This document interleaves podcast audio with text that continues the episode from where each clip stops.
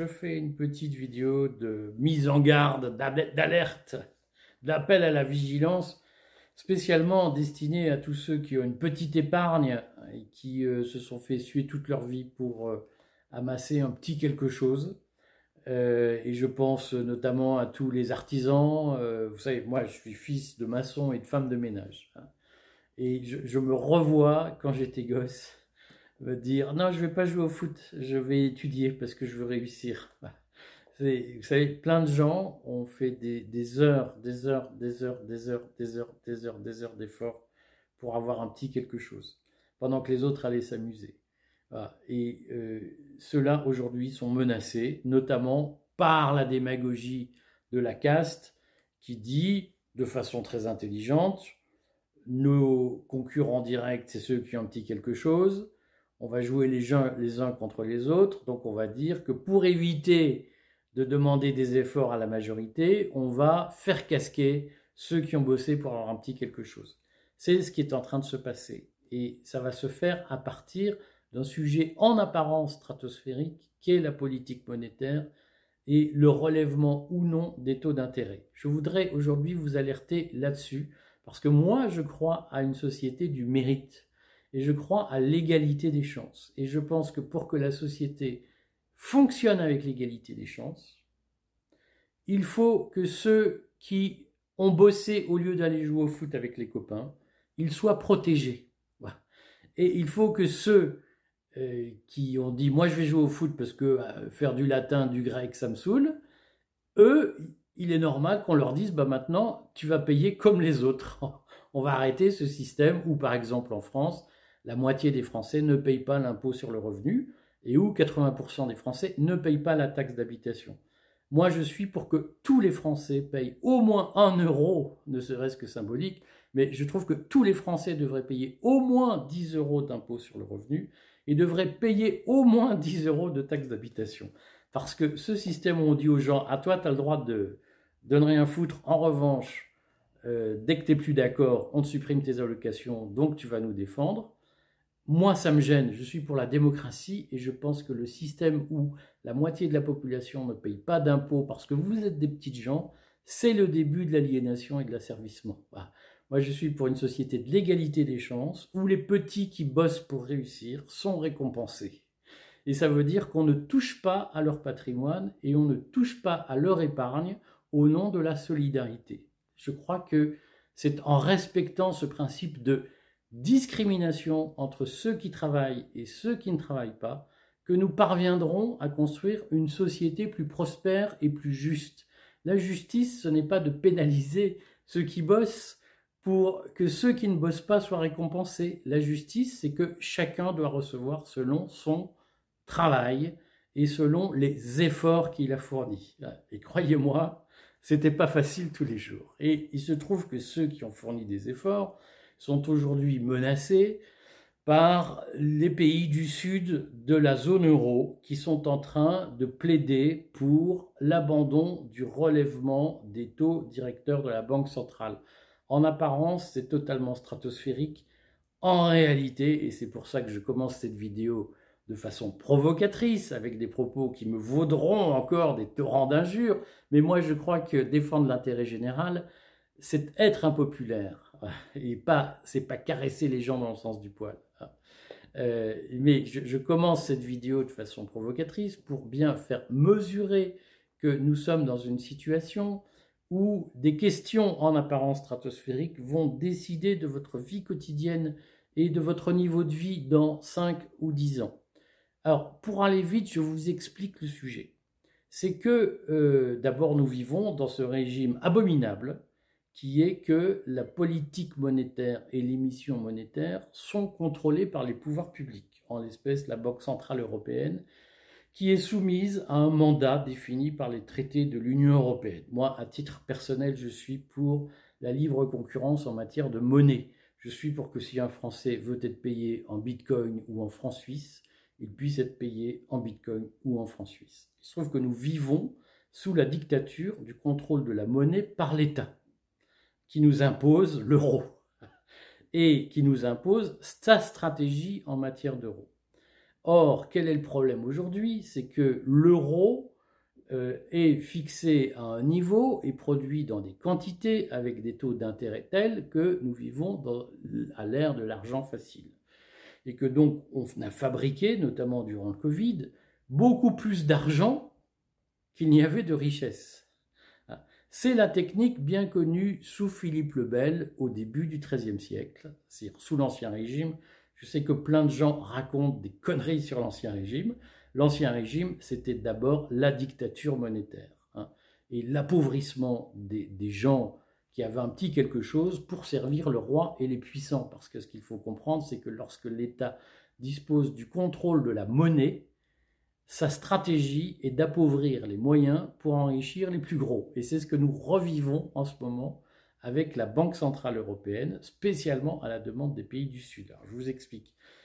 Donc, on a fabriqué plein d'argent. La Banque Centrale, durant le, COVID, durant, durant le Covid, la Banque Centrale Européenne a fabriqué de l'argent de façon assez simple.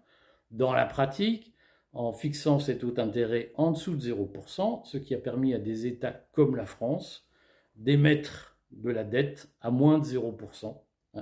C'est, vous savez, certains nous disent, on n'aurait pas, la loi de 73 a aboli la possibilité d'emprunter à 0%. Eh bien, la BCE a rétabli cette possibilité. On a même emprunté à moins de 0%. J'ai fait une vidéo sur le sujet, j'ai produit les tableaux. Je les reproduirai dans l'article accompagnant cette vidéo que vous pourrez lire sur le courrier des stratèges. Et donc, dans cette politique, la Banque Centrale Européenne a acheté toutes les dettes émises par les États à moins de 0%. 400 milliards pour la France. Cette gabegie fait que l'inflation est repartie. Elle atteint 15% sur les produits alimentaires. Désormais, c'est une aberration. Hein. Euh, ce qu'il faut comprendre, c'est que lorsque les États peuvent emprunter à 0%, comme paraît-il c'était le cas avant la loi de 73, ça produit de l'inflation qui appauvrit les gens. Hein. Faut retenir que l'emprunt à 0% pour l'État, c'est l'appauvrissement global des petites gens, des plus petits salaires. C'est ce que nous vivons aujourd'hui avec une inflation alimentaire à 15%, peut-être même plus. Sur certains produits, 30%. Et donc, face à cette inflation, on sait tous que euh, les, les, patrimoines diminuent, que ceux qui avaient 100 000 euros eh bien, si l'inflation est à 15%, ils n'ont plus que 85 000 euros l'année suivante. L'équivalent de 85 000 euros. Facialement, ils ont 100 000 euros. Mais l'augmentation des prix fait que c'est un pouvoir d'achat à 85 000 euros et plus à 100 000 euros qu'ils ont. Donc l'inflation, elle rend la vie de tout le monde plus dure et elle ruine les épargnants. La Banque Centrale Européenne a un mandat fixé par les traités de maintenir l'inflation à 2%. Sur les produits alimentaires, nous sommes à 15%. Donc que fait la Banque centrale? Elle relève ses taux d'intérêt en disant, ben, les États ont emprunté à 0%, ils ont ruiné tout le monde, maintenant ils vont emprunter à 3, 4, 5%. la semaine dernière, la France a emprunté à plus de 3%. Euh, et euh, donc, ça va réduire mécaniquement les crédits, donc ça va réduire la circulation de l'argent donc ça va calmer la hausse des prix. Si vous voulez, je ferai une vidéo pour expliquer comment ça se passe. Ce qu'il faut retenir, c'est que dans le cas de la France, lorsque l'inflation augmente, les obligations indexées sur l'inflation, les remboursements indexés de, la dette de l'État indexés sur l'inflation augmentent. Nous avons remboursé 300 millions en janvier de dettes. Nous en avons remboursé plus de 9 milliards en avril parce que l'inflation monte et donc le, coût de la dette augmente et donc ça oblige à diminuer les dépenses. Notamment, par exemple, j'ai fait une vidéo sur le sujet hier, le gouvernement va de fait relever le prix des médicaments pour diminuer la consommation de médicaments en France, pour éviter les déficits de l'assurance maladie qui creusent l'inflation. Si vous voulez, on fera une vidéo d'explication sur ce sujet. Toujours est-il que la remontée des taux d'intérêt par la Banque centrale est l'arme prioritaire pour diminuer l'inflation ou combattre l'inflation. Et la Banque centrale européenne a annoncé une nouvelle hausse de ces taux en juillet. Simplement, la hausse de ces taux en juillet, c'est vrai qu'elle cause un problème. C'est que lorsque vous augmentez les taux d'intérêt, notamment les taux d'intérêt de crédit, c'est ça le sujet, les gens empruntent moins. Donc, ils peuvent moins facilement acheter une maison. ce qui crée un crack immobilier. Parce que il y a plein de fabricants de maisons qui ne vendent plus. Et donc, on a un problème. Du coup, pour vendre, on casse les prix. Donc, on fait tomber le marché. Euh, la hausse des taux d'intérêt, des taux d'emprunt, elle, fait que les gens qui empruntaient pour acheter une voiture, ben, quand ils empruntaient à 0%, ils pouvaient s'acheter une voiture. Maintenant, ils empruntent à 5%. C'est beaucoup plus cher, c'est beaucoup plus compliqué. Donc, on achète moins de voitures. Et donc, Renault, Peugeot, euh, Citroën vendent moins de voitures. Et donc, chômage, baisse de chiffre d'affaires, etc. On voit bien comment la hausse des taux d'intérêt ralentit le fonctionnement de l'économie. C'est la stratégie pour lutter contre l'inflation.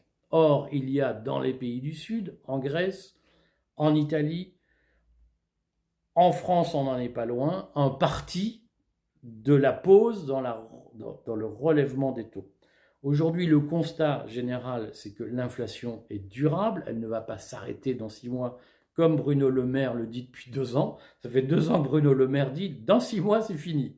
Ah sauf que deux ans plus tard, on y est toujours, et la Banque Centrale Européenne produit des analyses économiques qui montrent que l'inflation est partie pour durer. Et donc, ça pose un vrai problème structurel aujourd'hui parce que ça signifie que pour lutter durablement contre l'inflation, il faut porter les taux d'intérêt à un niveau beaucoup plus élevé que celui d'aujourd'hui. Et donc, se dire que la hausse des taux d'intérêt prévue pour juillet ne suffira pas et qu'il faudra continuer. Et il y a aujourd'hui un parti de gens qui disent mais non, arrêtons, laissons filer l'inflation. Finalement, une inflation à 4%, c'est pas si mal.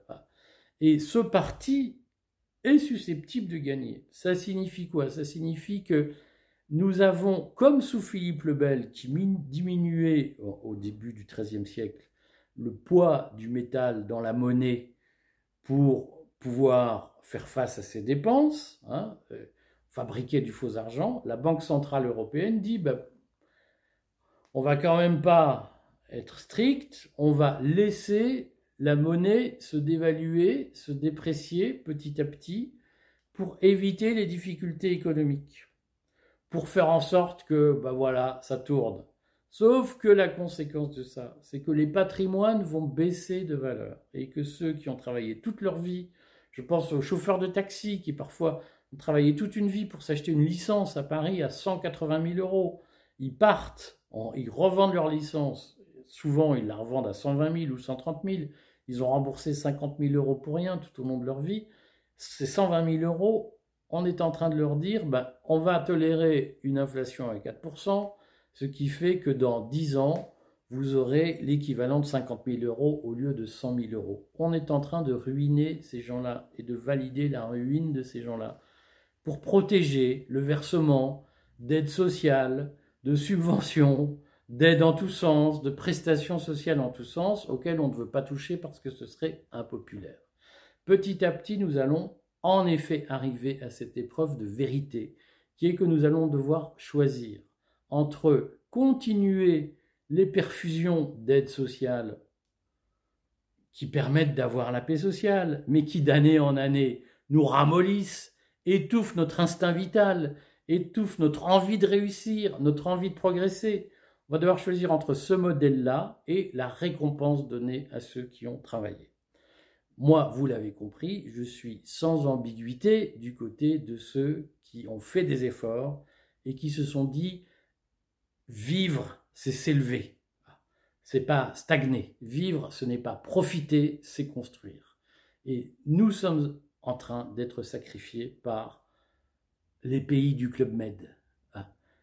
Je vous alerte là-dessus parce que, donc je vous le redis, nous avons une chaîne patrimoine sur YouTube qui vous donne des conseils pratiques pour éviter de vous faire avoir par l'État. Et posez-nous des questions sur cette chaîne, sur les sujets que vous voulez qu'on traite. On en a, on a parlé d'assurance vie, on a parlé d'achat d'or. J'ai fait une vidéo hier sur la retenue de plus-value dans les entreprises.